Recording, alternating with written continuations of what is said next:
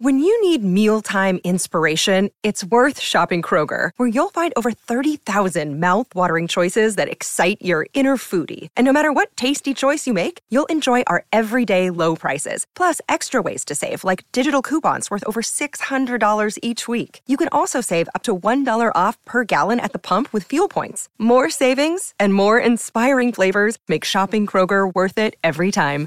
Kroger, fresh for everyone. Fuel restrictions apply. Hey, it's Ryan Reynolds, and I'm here with Keith, co star of my upcoming film, If, only in theaters, May 17th. Do you want to tell people the big news? All right, I'll do it. Sign up now and you'll get unlimited for $15 a month in six months of Paramount Plus Essential Plan on us. Mintmobile.com slash switch. Upfront payment of $45 equivalent to $15 per month. Unlimited over 40 gigabytes per month. Face lower speeds. Videos at 480p. Active Mint customers by 531.24 get six months of Paramount Plus Essential Plan. Auto renews after six months. Offer ends May 31st, 2024. Separate Paramount Plus registration required. Terms and conditions apply if rated PG. Hola, esto es New Books Network en español. Gracias por acompañarnos nuevamente en New Books Network en español, un podcast de The New Books Network. Soy Pamela Fuentes, anfitriona del canal. En este episodio hablaremos con Gabriela de Lima Greco sobre el libro Literary Censorship in Francisco Franco's Spain and Getulio Vargas's Brazil, 1936-1945, publicado por Sussex Academic Press. Gabriela, bienvenida al podcast. Muchas gracias, Pamela, y muchas gracias por la, por la invitación para hablar de, de, mi, de mi libro. Bien, pues sabemos que te conectas con nosotros desde Madrid hoy, ciudad en la que trabajas. Para comenzar, ¿nos puedes hablar más de ti, de tu carrera y de tus intereses académicos? Bueno, yo soy eh, brasileña, aunque recientemente también eh, tengo la nacionalidad española. Yo vivo hace 10 años en España y bueno, durante mi carrera vine con una beca del Banco Santander a Madrid a estudiar y me enamoré del país. Y bueno, y desde entonces eh, he cursado el máster, el doctorado y ahora soy profesora contratada postdoctoral en el Departamento de Historia Contemporánea en la Universidad Autónoma de Madrid. Tengo formación en letras, ¿no? en filología, se llama en Brasil letras, ¿no? en literatura y historia. Por lo tanto, por eso que mi trabajo es tan interdisciplinar, ¿no? Eh, sobre censura literaria promoción, y promoción literaria. Y sobre España y Brasil también, obviamente, tiene mucha relación con, con mi propia trayectoria ¿no? Eh, personal. Y bien, platícanos cuál fue el proceso para que escribieras este libro. ¿Viene de tu tesis de doctorado o cómo surgió esta idea? Sí, eh, la obra es fruto ¿no? de mi tesis doctoral, pero mi tesis doctoral tiene más de 600 páginas. Eh, tuve que recortar bastante para transformarlo en libro. Y bueno, básicamente uno de los profesores que, que ha participado en el Tribunal de Defensa de la Tesis, que es el profesor Antonio Costa Pinto de la, eh, la Universidad de Lisboa, trabaja en, este, en la Sussex Academic Press y trabaja, él es el, de, el coordinador de la serie de Portuguese Speaking World y me ha invitado ¿no? a, a publicar eh, mi, mi, obra en, en, inglés porque mi tesis doctoral está escrita en español uh, en esta serie que fue publicada entonces en la Sussex Academic Press en abril de 2020 en inglés. Entonces, eh, básicamente este fue como a, a, ¿no? a, través de una invitación, pero también eh, tenía interés de publicar en inglés ¿no? Para tener más, más difusión, uh, pues, mi investigación. Muy bien, pues comencemos a hablar del libro. ¿Qué te mm. parece si empezamos con un poco de contexto? Tu obra se centra en el periodo de 1936 a 1945. ¿Cuáles son algunos de los elementos? Sé que son varios, nos hablas de varios, pero ¿cuáles serían los elementos principales que te permiten comparar los regímenes de Francisco Franco en España y Getulio Vargas en Brasil? Durante esos años. Eh, muchas personas me preguntan, ¿no? ¿Por qué, eh, por qué he elegido eh, trabajar con la comparación entre Brasil y España, que parecen dos países, ¿no? Que tienen realidades tan diferentes, ¿no? Muchas personas me preguntaban, ¿por qué no, no comparas Brasil y Portugal o Brasil y Argentina o Argentina y España? Y la verdad que a mí me parece que en las comparaciones menos evidentes podemos encontrar preguntas y respuestas aún más interesantes, ¿no? Y eso no soy solamente yo que pienso esto, sino también eh, me he inspirado muchísimo en la obra del, eh, del historiador Robert Darto. Él tiene un libro que es eh, Sensors at Work, sería en español Sensores Trabajando, y él em, compara tres realidades distintas, ¿no? La de India, la censura de India, la censura en Francia y la censura en Alemania. Entonces, eso me ha, me ha parecido muy interesante y bueno, eh, este, estos dos periodos, 1936-1945, eh, son dos periodos eh, en el que España y Brasil están bajo regímenes autoritarios. Bueno, en España tenemos la Guerra Civil Española, ¿no? Pero ya el bando sublevado ya se empieza a imponer su, la censura ¿no? en los territorios conquistados. Y en Brasil hay un, en 1937, pero Em, en 1936 ya vemos este autoritarismo ah, en ascensión. Eh, en Brasil, eh, Getúlio Vargas eh, hace un autogolpe, porque él ya, ya estaba gobernando el país, pero él quería más poder, ¿no? Entonces, entonces empieza el Estado Novo en Brasil y en España tenemos el Estado Nuevo, ¿no? El nuevo Estado, con Francisco Franco. Otra de las cuestiones que me han llamado mucho la atención es que eh, el rol que, ¿no? que desempeña eh, los fascismos, los movimientos fascistas, porque estos dos, eh, estas dos dictaduras no son fascistas, ¿no? Desde mi punto de vista. Hay algunos historiadores que consideran el franquismo fascista, pero yo más bien lo considero un régimen fascistizado o parafascista. Entonces, eh, pero los movimientos fascistas tienen una importancia fundamental, ¿no? En, España, bastante más, que es la Falange Española, porque ella forma parte del gobierno de Francisco Franco y es quien va a centralizar la censura y la promoción literaria a través de diferentes organismos, eh, instituciones como la Institución Nacional del Libro por otra parte, en Brasil, los, eh, el movimiento fascista en 1938 hasta 1938 se llevaba bien con Getúlio Vargas, pero intentaron dar un golpe de Estado, ¿no? Porque Getúlio Vargas ya eh, mostraba que no tenía interés de que este movimiento fascista formase parte del gobierno, porque finalmente podía como hacer sombra, ¿no? Al propio dictador. Entonces ellos intentaron en 1938 hacer un golpe de Estado, ¿no? Eh, pero eso no, y muchos tuvieron que exiliarse, fueron a la cárcel, etc. Pero eso no significa que muchos de ellos no participaron del propio gobierno. Entonces eso también es interesante que muchos de los eh, integralistas, se llama así el movimiento en Brasil, pero también sus apoyadores, algunos intelectuales, formaron parte del gobierno de Getúlio Vargas y muchos de ellos en los órganos de, culturales, ¿no? De, censura. Entonces ahí yo veía muchos elementos interesantes para que yo podía comparar, ¿no? Y de hecho, eh, uno, si ves en uno de los eh, capítulos, e incluso instituciones que tenían el mismo nombre, ¿no? Institución Nacional del Libro, ¿no? Eh, había con muchas semejanzas y proyectos muy, muy, muy similares. En tu primer capítulo, justo hablando de esto, nos comentas que el fascismo debe entenderse a la luz del contexto intelectual, moral y cultural de la Europa del cambio del siglo del XIX al XX. ¿Cómo se relacionaron las políticas culturales en líneas generales de los estados fascistas con artistas e intelectuales en Europa durante esos años? Eh, bueno, hablando así de manera más general, ¿no? En Alemania o en Italia, por ejemplo, pero también en otros, en otros eh, regímenes, ¿no? Que fascistizados, eh, los intelectuales tuvieron una importancia central, ¿no? Eh, su importancia era que, que ellos participaron, ¿no? Como burócratas de los gobiernos, ¿no? Ah, ellos pensaron junto a estos regímenes los proyectos culturales, ¿no? Y toda la intelectualidad, que es una intelectualidad orgánica, ¿no? Porque pensa, eh, de alguna manera eh, han participado de esos gobiernos como burócratas, ¿no?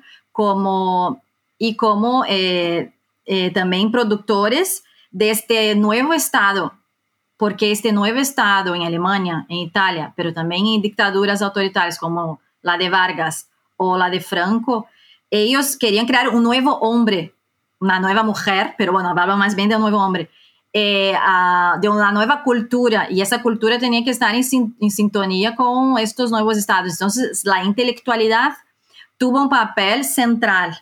Y me gusta mucho una frase, a ver si yo voy a encontrarla aquí, que dice que los intelectuales, pero eh, los intelectuales eran también no son tan confiables, porque los intelectuales eh, participan de poder, ¿no? Y muchas veces participan sin participar. Ah, ¿Dónde está la, aquí la frase que me encanta de un, eh, de, un de Antonio Cándido que dice, los intelectuales parecen servir sin servir, huir pero quedándose, obedecer negando, ser fiel traicionando. El caso de Alemania o de Italia no puedo, no puedo desarrollar tanto porque tengo menos conocimientos, pero en el caso de Brasil y de España fue muy evidente eso. Eh, los falangistas, ¿no? que eran fascistas, los auténticos, como se llamaban, ellos en algún momento del gobierno de Franco eh, empezaron a, a, a, conformarse como un grupo incluso de resistencia hacia Franco, porque para ellos Franco era demasiado conservador, demasiado católico, no era tan revolucionario. Entonces, bueno, los intelectuales tenían un rol muy importante, pero ellos también tienen este, ¿no? Esa doble, no sé cómo decirlo, ¿no? Esa... Mm, hay, que desconfiar de los intelectuales, ¿no? Y luego en Brasil, eh, muchos de los que ingresaron en el gobierno como burócratas, ¿no? Eh, participando del gobierno con cargos, etcétera, eh, es muy interesante porque muchos de ellos incluso tenían el poder de, bueno, de llamar a otros intelectuales, ¿no? Lo que aquí en España se llama el enchufismo, no sé si se utiliza este, este concepto, ¿no? Como que ellos atraían a otros intelectuales y muchos de estos intelectuales eran comunistas. Entonces, eh, y muchas veces lo hacían de esta manera para, como una especie de protección, de crear redes, ¿no? En torno al gobierno, porque qué mejor lugar que el, propio gobierno para estar protegido, ¿no? Entonces, bueno, el intelectual tiene este, este, esta, bueno, esta característica muy, muy dubia, ¿no? De, pero son fundamentales, ¿no? Para creación de los proyectos culturales de estos gobiernos, ¿no? De estos eh, gobiernos fascistas o fascistizados, ¿no?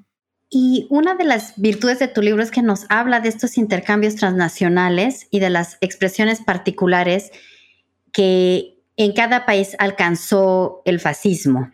Tu libro nos muestra que fue fundamental para la formación de alternativas políticas en el periodo de entreguerras en Europa y en Latinoamérica. Eh, específicamente hablando de tu, de tu estudio, ¿qué diferenció las formas del fascismo o, de estos eh, estados eh, fascistizados, como nos dices, en España y en Brasil? Bueno, los movimientos fascistas, voy a hablar de los movimientos fascistas, ¿no? Que es, en Brasil es la Acción Integralista Brasileira, que fue el mayor movimiento fascista en Latinoamérica, que muchas veces pensamos que el fascismo es un fenómeno circunscrito, circunscripto ¿no? a la realidad europea, pero él eh, fue un movimiento transnacional. En Brasil llegaron a tener como cerca de medio millón de, militantes en el, en el, movimiento, ¿no? Y lo que es interesante ahora, no la, las diferencias, pero una, uh, con una comparación, ambos eh, movimientos fascistas, tanto en España como en Brasil, empezaron desde lo que se llama en la historiografía las cortes literarias, que eh, en caso de España, la corte literaria de José Antonio Primo de Rivera, que es la cabeza del movimiento de Falange, y yo llamo la corte literaria eh, de Plinio Salgado, que es el líder del movimiento fascista en Brasil.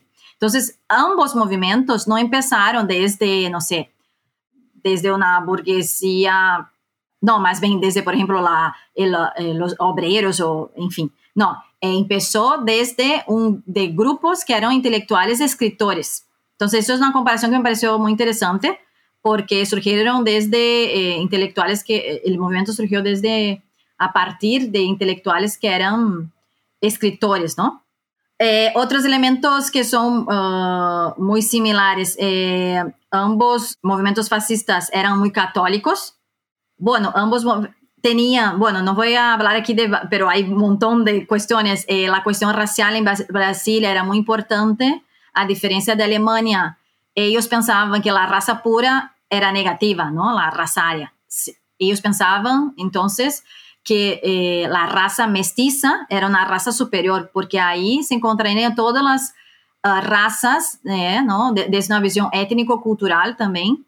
Eh, en la raza brasileña estarían representadas todas las razas. Algunos teóricos eran antisemitas, como Gustavo Barroso, entonces pensaba que la única raza que no que era negativa en esta mezcla, ¿no? en este mestizaje era la, ¿no? la judía. Pero en general, la, la gran parte de los, de los eh, brasileños fascistas eh, pensaban que la raza mestiza sería positivo y pensaban que el futuro de la humanidad, la cuarta era, sería en Latinoamérica y no en Europa. Ese el futuro de la humanidad, no sería en, porque ahí estarían representados todos los pueblos, ¿no? Eh, etc. Ya la, España tenía una idea, no, no, tenía una idea exactamente racial, sino más eh, histórico, imperial uh, y cultural, que sería la, la, idea de hispanidad. Y esa idea es muy importante en el fascismo eh, español, porque incluso con esta idea de, de, de, la hispanidad, se va a difundir el falangismo por Latinoamérica. ¿no? Porque eh, se crearon redes en Latinoamérica con movimientos de extrema derecha o fascistas que tentavam vincular-se também com essa ideia de esta como uma, uma comunidade hispânica, não? Então, bueno, tinha várias diferenças, pero também uh, más similitudes que diferencias de estos movimientos fascistas, ¿no?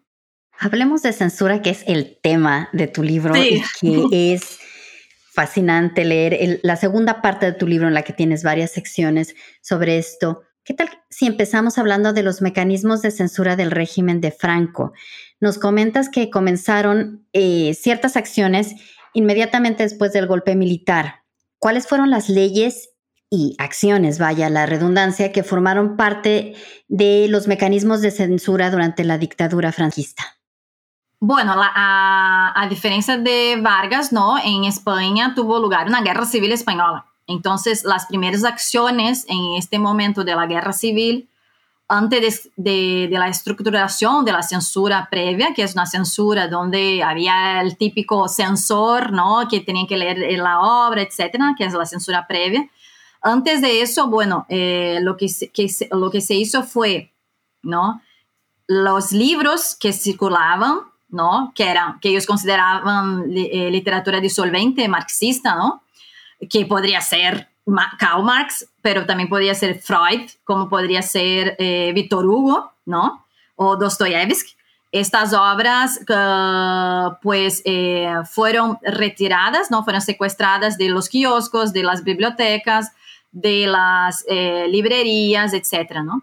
Los libreros o escritores que no eran, que, no estaban de acuerdo con la, con la nueva ideología, ¿no? Con la ideología del nuevo, del nuevo Estado español, bueno, perdían sus puestos, ¿no? Como bibliotecarios, en fin, pues, eh, fueron muchos asesinados, etcétera, ¿no? Entonces, bueno, eso en contexto de guerra civil.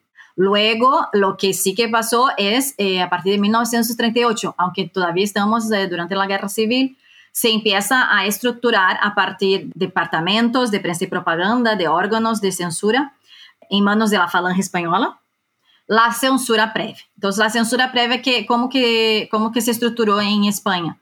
Pues todos los libros que fuesen publicados, ¿no? que, sus, que las editoriales, que los eh, escritores, escritores querían publicar, tenían que pasar por las manos de, las, de los censores. Entonces, tenía que pasar por dos censores y finalmente había un eh, censor jefe, ¿no? Una especie de censor jefe que diría entonces finalmente si eh, la obra sería censurada o no. Entonces, básicamente es esa el proceso, es una censura previa. Eso no significa que no había una censura a posteriori, que es una censura no después de la publicación de, de la obra.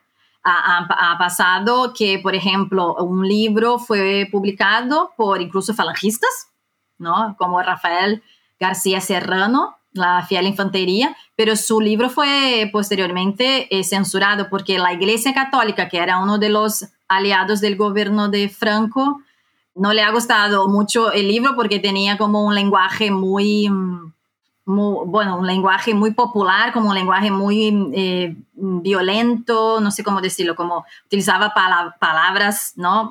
Para, que para la, para la Iglesia Católica eran muy, eh, que eran inmorales, ¿no? Ah, y otras características, ¿no? O sea, había alguna cosa más sexual o algo así, ¿no? La iglesia no permitía eso. Entonces, muchas veces eh, podría haber también la censura posterior, pero la censura de, de España se caracterizó por ser una censura previa, ¿no? Ya en Brasil, no sé si quieres que yo también ya al hilo de eso ya cuente un poco de Brasil, ¿no? Eh, pues sí, ya estamos en esto, adelante. Sí, en caso de Brasil la censura era sobre todo eh, a posteriori. Entonces, eh, se fundamentó a partir de una censura realizada por la policía política. No había, no existían censores censurando con el, con el lápiz rojo, no, eh, tachando, no, eso no, esa página no, o incluso toda la obra. No, había la policía política. Entonces, la censura a posteriori se basó en el miedo de los escritores, en la autocensura. Porque si una, un, un escritor o una escritora publicase una obra, la policía política podría utilizar esa obra, ¿no? que en, su visión, por ejemplo, podría ser comunista o etcétera, podría, usar esa obra como, como elemento, ¿no? Como, no, como una prueba eh, de que este escritor era comunista, entonces tenía que ir a la cárcel, ¿no? Entonces, eh, uh, una obra que fuese crítica a un contexto social, no, no necesariamente al gobierno, una obra que decía, bueno, que, no sé, las personas tenían el derecho a estudiar, a tener comida, no, cosas básicas, eh, podría ser considerado comunista. Entonces, lo, eh, la, la, censura posterior se basó principalmente en el miedo de estos escritores que se autocensuraban porque, bueno, porque podrían ir a la cárcel y sí y muchos de ellos se arriesgaron y fueron a la cárcel, ¿no? Y al hilo de eso, bueno, ya voy contando otras cosas que no sé si... Adelante, adelante, este es tu espacio, adelante. Y eso también ha conformado el tipo de, del conformado, ¿no? Vale la redundancia, el formato de, de las obras literarias. Entonces, en Brasil, por ejemplo, por lo que conseguí identificar, se publicaban mucho más poesías, porque era una era un tipo, es un formato más, más pequeño, ¿no? Entonces, eh, la poesía, por ejemplo, podía circular de forma clandestina de una manera mucho más fácil. Ya en el caso español, por ejemplo, se ha publicado mucho más novelas, porque en la novela, claro, el censor tenía que leer toda la obra con detalle. Imagínate que cada censor recibía 30 obras muchas veces por mes o por semana, no sé, hace algunos casos, ¿no? Eh, entonces, muchas veces ah, cuando investigamos en los archivos nos damos cuenta que los sensores no conseguían leer toda, toda la obra, ¿no? Entonces, la novela, por ejemplo, podría ser más fácil de incluir ahí algún, ¿no? Alguna crítica indirecta, ¿no? entre líneas. Entonces, eso también, la propia ah, censura conforma la literatura, ¿no? La, el género literario que se produce más en una época, ¿no? Y eso, por ejemplo, los, los eh, muchos estudiantes o investigadores de la, de la, literatura quizás no se dé cuenta, ¿no? Que la propia censura en contexto eh, conforma, ¿no? La, la, el género literario que se produce más, ¿no? Entonces, creo que eso es interesante, ¿no? Muy, muy interesante. Y siguiendo con el nuevo Estado brasileño, nos comentas que el Estado otorgó cierta libertad, entre comillas, claro, la palabra libertad, a algunos escritores y escritoras, no sé, tú nos comentarás si fue igual para ambos géneros, para traerlos al sistema. ¿Nos puedes hablar más de esta libertad, eh, entrecomillada, como método para traerlos al sistema? Sí, en Brasil, una de las estrategias del gobierno era intentar pues eh, difuminar la resistencia. Entonces, ¿cómo que ellos hacían? Uh, invitaban a algunos escritores que eran críticos al gobierno, que incluso eran comunistas, para participar en el gobierno. ¿no? Parece una contradicción, pero eso también hacía con que los intelectuales de alguna manera no criticasen tanto el gobierno, ¿no? Él forma parte del gobierno, pero también era una estrategia arriesgada del gobierno porque estos escritores también dejaron su marca, dejaron su huella en las políticas culturales y por eso es que en Brasil fue una, un régimen muy, mucho más progresista, pese a todo, porque podemos ver uh, que está muy bien estructurado eh, los propios departamentos, etcétera, dónde se elegía, dónde vamos a poner estos intelectuales más progresistas, ¿no? etcétera. Entonces, por ejemplo, eh, el Departamento de Imprensa y Propaganda, así se decía, ¿no? De Prensa y Propaganda, que es, el DIP en Brasil, ahí estaban los, los, eh, los que censuraban, los que hacían más, eh, los que publicaban, los órganos que publicaban más propaganda del régimen, ¿no? Ahí estaban más los intelectuales apoyadores del, del régimen, ¿no? De extrema derecha, de derecha. Ya en el Ministerio de Educación, ahí estaban los eh, que eran uh, más progresistas, como Carlos Drummond de Andrade, que es un poeta comunista, o Mario de Andrade, ¿no? Pero ¿por qué esos intelectuales eran importantes para el gobierno? Por lo que estábamos hablando antes, ¿no? La importancia de la intelectualidad. Porque ellos, a través de sus libros y de sus proyectos culturales, estaban creando un nuevo, una nueva nación, una nueva identidad nacional. Y esa identidad nacional estaba en sintonía con lo que el, el, régimen quería crear, esa identidad que era una identidad que se estaba construyendo, ¿no? que era una identidad, eh, si vamos a ver el, el, periodo romanticista, que a finales del siglo XIX, donde se empieza a incluir, por ejemplo, en la identidad brasileña los indígenas, ¿no? junto con la europea, con la identidad europea. En este momento de los años 30, que es el régimen de Vargas, los eh, afro-brasileños también fueron incorporados. Entonces, toda esta identidad, eh, este mestizaje, era muy importante en la cultura eh, brasileña y para el Estado Novo, ¿no? Eh, y a través de la literatura vemos eso, ¿no? Y si también vamos a pensar en otros intelectuales que también formaron parte del gobierno del Estado a las personas que conocen un poco de, sobre la intelectualidad brasileña van a reconocer los nombres. Por ejemplo, Gilberto Freire, Gilberto Freire, Casa Grande e Senzala, esta obra tão importante, ou Sérgio Buarque de Holanda, Raízes do Brasil, Raízes del Brasil. Estos intelectuales eh, formavam parte do governo, foram burócratas do governo e são livros que hasta hoje não puedes entender Brasil sem ler estas obras, não? Entonces, bueno, eh, fue un proyecto que los intelectuales participaron, intentaron ahí dejar su, su huella y por ello pero al final el gobierno, ellos empezaron a criticar expresamente el gobierno. Y eso es una de las razones que el gobierno de Vargas ¿no? es, terminó en 1945. Ya el, el, Franco no, no, el gobierno de Franco no, no dejaba ese espacio para que la intelectualidad criticase el gobierno. Eh, no había eh, posibilidad de disidencia prácticamente en España. Siempre hay posibilidad. La resistencia es siempre posible en cualquier contexto ¿no? Incluso en contexto de esclavitud o lo que sea la resistencia posible, obviamente que también existió en el franquismo y de hecho yo trato sobre la resistencia, pero fue mucho más estricta, ¿no? Eh, que en Brasil. Y justo esa era mi siguiente pregunta, la resistencia. En estos contextos tan autoritarios, ¿cuáles fueron las opciones, posibilidades o estrategias que, se, que los escritores utilizaron para eludir la censura? Uhum. He identificado a, a, formas de burlar la censura en España. Eh, y eso no significa que no existen otras, ¿no? Entonces, eh, yo eh, dos. Unas que eran factores, factores externos a la obra y las otras que eran factores internos a la obra. ¿Qué eso significa? Factores externos, por ejemplo, un escritor o una escritora que tenía un estatus ¿no? Porque ya había ganado premios, era reconocido, él tenía más, ¿no? O ella tenía más libertad de publicar una obra, porque ya era reconocido, ¿no? Y si él no conseguía, por ejemplo, eh, como el caso de Camilo José Cela, si no conseguía publicar su obra en España, él podía publicar su obra fuera de España, por lo menos, ¿no? Uh, entonces, había estrategias, ¿no? Para, para conseguir. Otra, eh, protección interna. Eh, muchos escritores tenían, conocían a censores, ¿no? Y por lo tanto, este censor, pues, eh, podría, ¿no?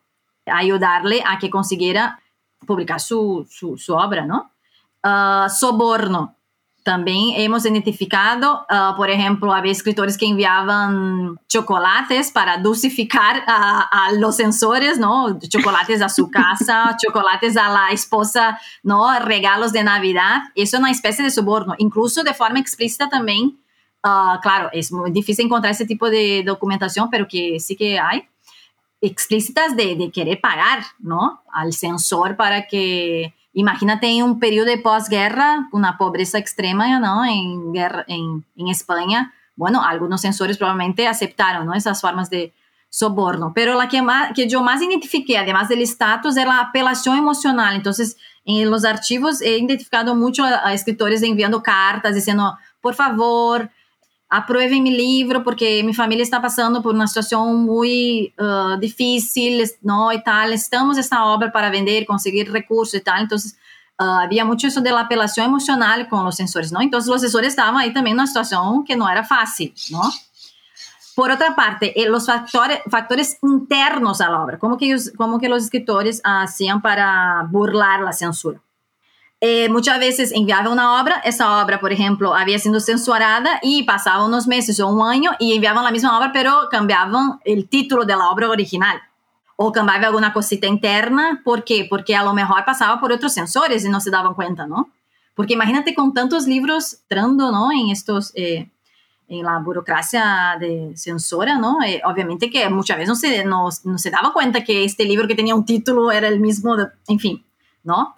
Luego también prólogos, también se utilizaba prólogos de personas con estatus, ahí también la cuestión del estatus, pero ahí no el estatus del escritor, sino utilizar el estatus de otro uh, escritor escribiendo un prólogo, una introducción en libro y muchas veces, ah, bueno, este, no sé, Gregorio Maroñón escribió un prólogo, Camilo José Cela escribió un prólogo en este libro. Bueno, los censores ya miraban con otros ojos, ¿no?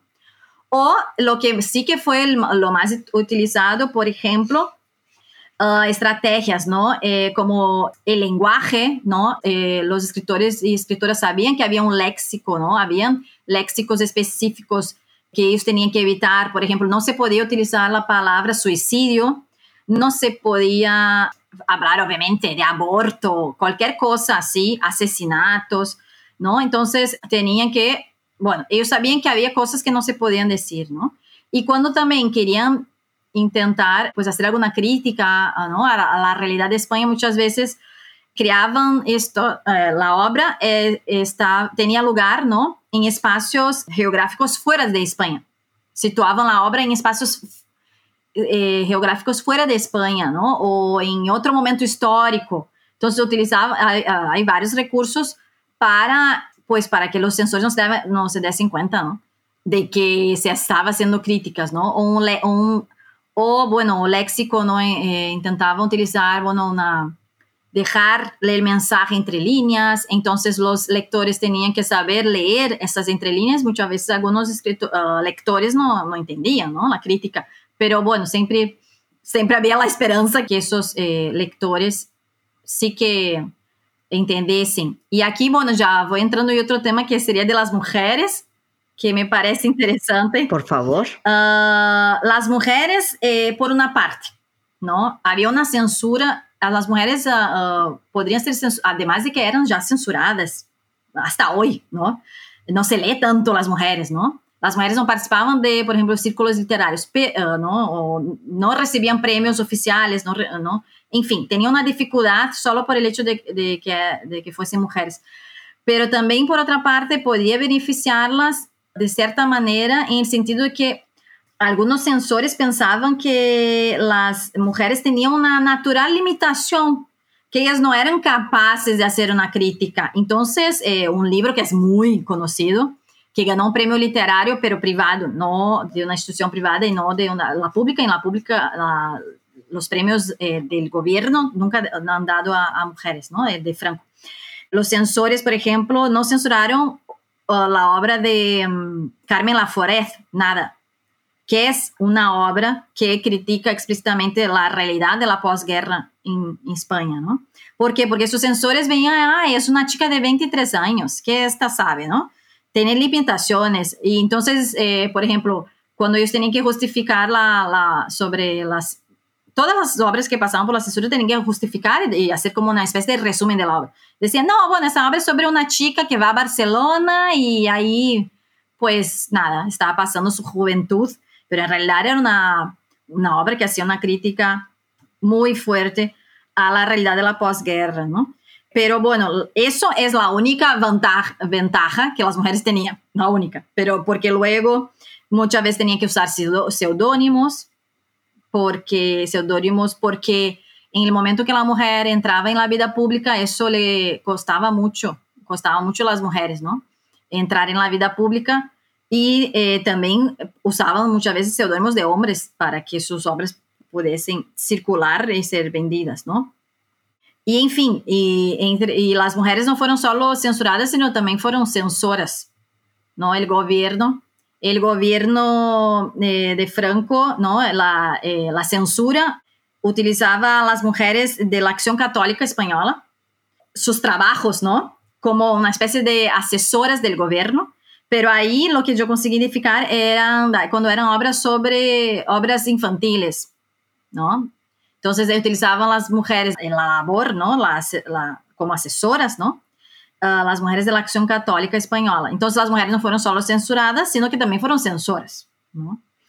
Entonces, bueno, esa era una realidad muy dura para las mujeres en España. Ya en Brasil vemos que hay muchas mujeres que ganaron premios, o sea, se nota ahí que que, que pese a todo, a a que fuese un régimen muy sexista, que, que ha limitado las libertades de las mujeres, Uh, também, quem conhece um pouco da cultura e literatura brasileira, em este período ha publicado e ganado os prêmios literários Clarice Lispector e outras, eh, Raquel, de, Raquel de Queiroz, ¿no? E, etc. ¿no? Então, bueno, para as mulheres eh, escritoras eh, tampoco foi fácil, ¿no? Eh, este, este contexto. Esto me parece fascinante, tanto como los documentos que utilizaste para tu estudio, en los que, bueno, traes de vuelta a disidentes intelectuales que a causa de la censura fueron relegados al anonimato. Platícanos de las y los escritores que encontraste. Específicamente, ¿hay alguna obra, algún nombre o historia de vida que haya llamado más tu atención de todos los que consultaste? Bueno, a veces la, que nos gusta a nosotros como historiadores no es la que a lo mejor a los eh, lectores les, les va a gustar porque muchas veces me gusta porque me ha costado eh, encontrar ese tipo de, ¿no? De, censura. Pero una que me pareció interesante, ¿no? Fue de un falangista en España, un fascista, que es Samuel Ross, porque él eh, ganó un premio literario, un premio nacional de literatura, pero su obra nunca fue publicada. Entonces eso me llamaba mucho la atención porque yo no encontraba esa obra y yo conseguí encontrarla en un archivo y esa obra nunca fue publicada y la tengo aquí. Entonces, bueno, es de un falangista, pero la verdad que la obra no tiene nada que ver con, con fascismo. Es una obra muy intimista, es una obra que incluso yo trabajo con esa cuestión de las masculinidades. Es una falangistas fascistas y es una obra que rompe con, con esta con, el con la masculinidad hegemónica fascista porque las protagonistas son mujeres de su obra es una obra que habla de exilio, pero del exilio fascista fuera de España, porque muchos también tuvieron que exiliarse, ¿no? Porque estaban en Madrid, que era la capital durante la República. Pero me pareció interesante por eso, porque yo nunca imaginaría que el gobierno iba a hacer una forma de censura con un premio que había ganado una obra literaria y yo considero que fue censurado porque fue una obra que nunca fue publicada. Es una obra que es, es una, son varios cuentos y uno de los cuentos hace una crítica muy fuerte a una dictadura. Y para mí él está haciendo una, una crítica a la dictadura de Franco. Es muy bonito el cuento. El, cuento es un violinista que quiere alquilar un, un, un piso en la posguerra y tiene mucha dificultad. Y bueno, y, el casero entonces finalmente le alquila el piso, pero dice, ah, ay, bueno, pero para alquilarlo quiero escucharte eh, tocando el violín. Y él toca y el casero, bueno, entonces voy a alquilarte. Después de alquilar, ¿no? Después que él empieza entonces a vivir ahí, él dice, bueno, a partir de ahora tú nunca más vas a poder tocar el violín. ¿no? Entonces ahí también está hablando de la censura. Y uh, él descubre en el cuento que el, eh, el, vecino tocaba piano así como de forma clandestina porque tampoco podía. Entonces hay muchas metáforas y hay un momento donde él coge el violín, sale en la, a la ventana empieza a tocar y todos del edificio empiezan a tocar sus instrumentos. Entonces a mí me parece como una metáfora muy bonita y no sé, ¿se conoce este, este cuento?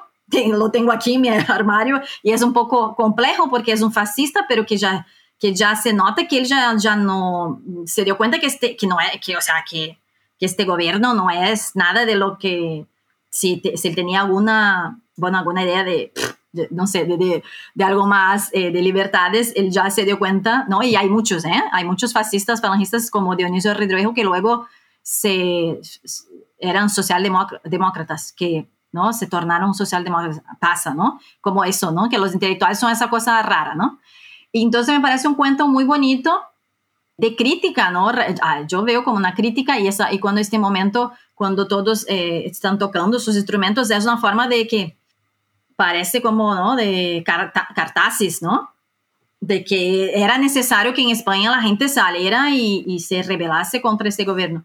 Y bueno, lo que pasa es que después él dice, bueno, hicimos eso, pero luego el otro día volvimos a nuestra vida normal mm. y ya no nos, ¿no? Entonces como, bueno, entonces la, la rebelión no, no, funcionó mucho.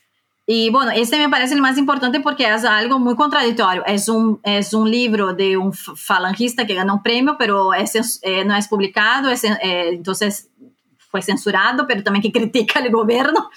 Entonces me, me, me, gusta mucho, eh, esa obra me gusta mucho, la verdad. Y bueno, y de Brasil me, me, ha gustado mucho una escritora que es Haide Nicolucci, que no es conocida, y es uh, obras, eh, yo las llamo de obras encarceladas, porque sus obras, como era censura posterior, ¿no? En Brasil, fueron secuestradas, ¿no? Fueron, las llevaron de su casa y hasta hoy están en los archivos, nunca fueron publicadas.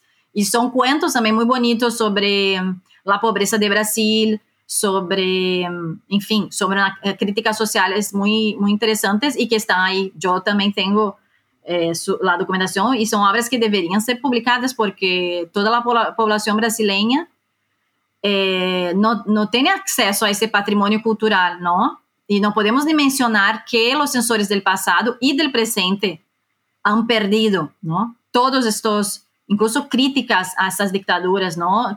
no sé, sería diferente si este cuento fuese publicado, sería que algo pasaría, o sea, bueno, es imposible saberlo, ¿no?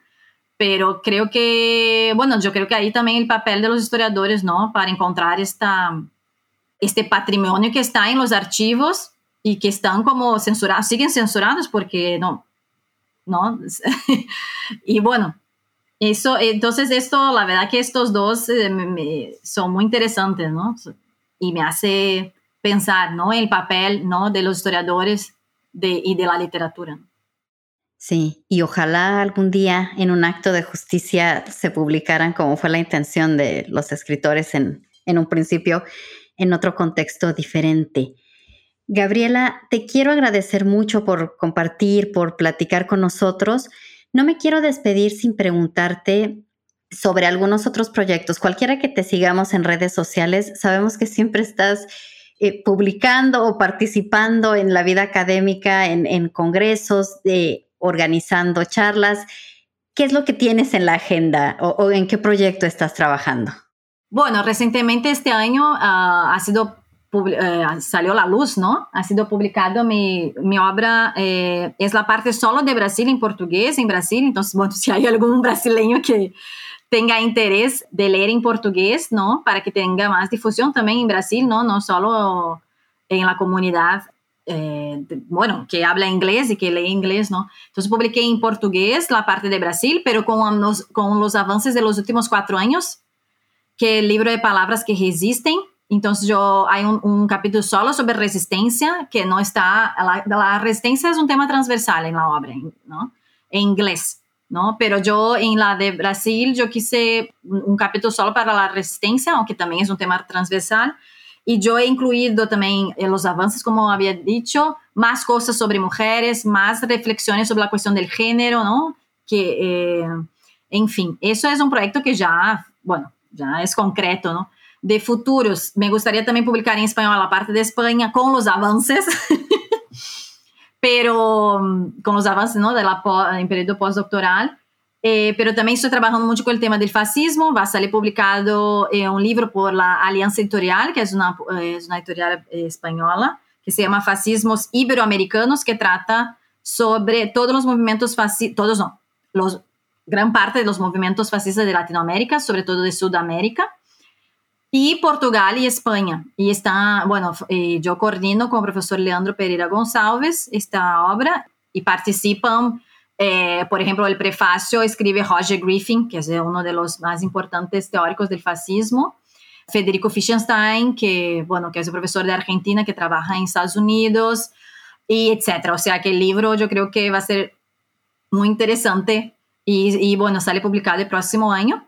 Y bueno, más o menos esos son los proyectos, pero también pueden seguir como mis publicaciones de artículos, que yo trabajo, sigo trabajando mucho con el tema de la censura y, y sobre todo sobre la censura hacia las mujeres ahora. Pues allí queda la, la invitación a que consulten todo el trabajo que Gabriela ha hecho, eh, busquen las referencias y por supuesto también te dejamos el espacio abierto para futuras publicaciones. Si tienes ganas de volver a platicar con nosotros, con nosotras, aquí estaremos. Muchas gracias, Gabriela, de nuevo por, por estar aquí. Un gusto. Muchas gracias por la oportunidad, Pamela. Y gracias a ustedes que nos escuchan por formar parte de esta conversación para New Books Network en español sobre censura literaria en España y Brasil. Hasta la próxima. Gracias por escuchar New Books Network en español.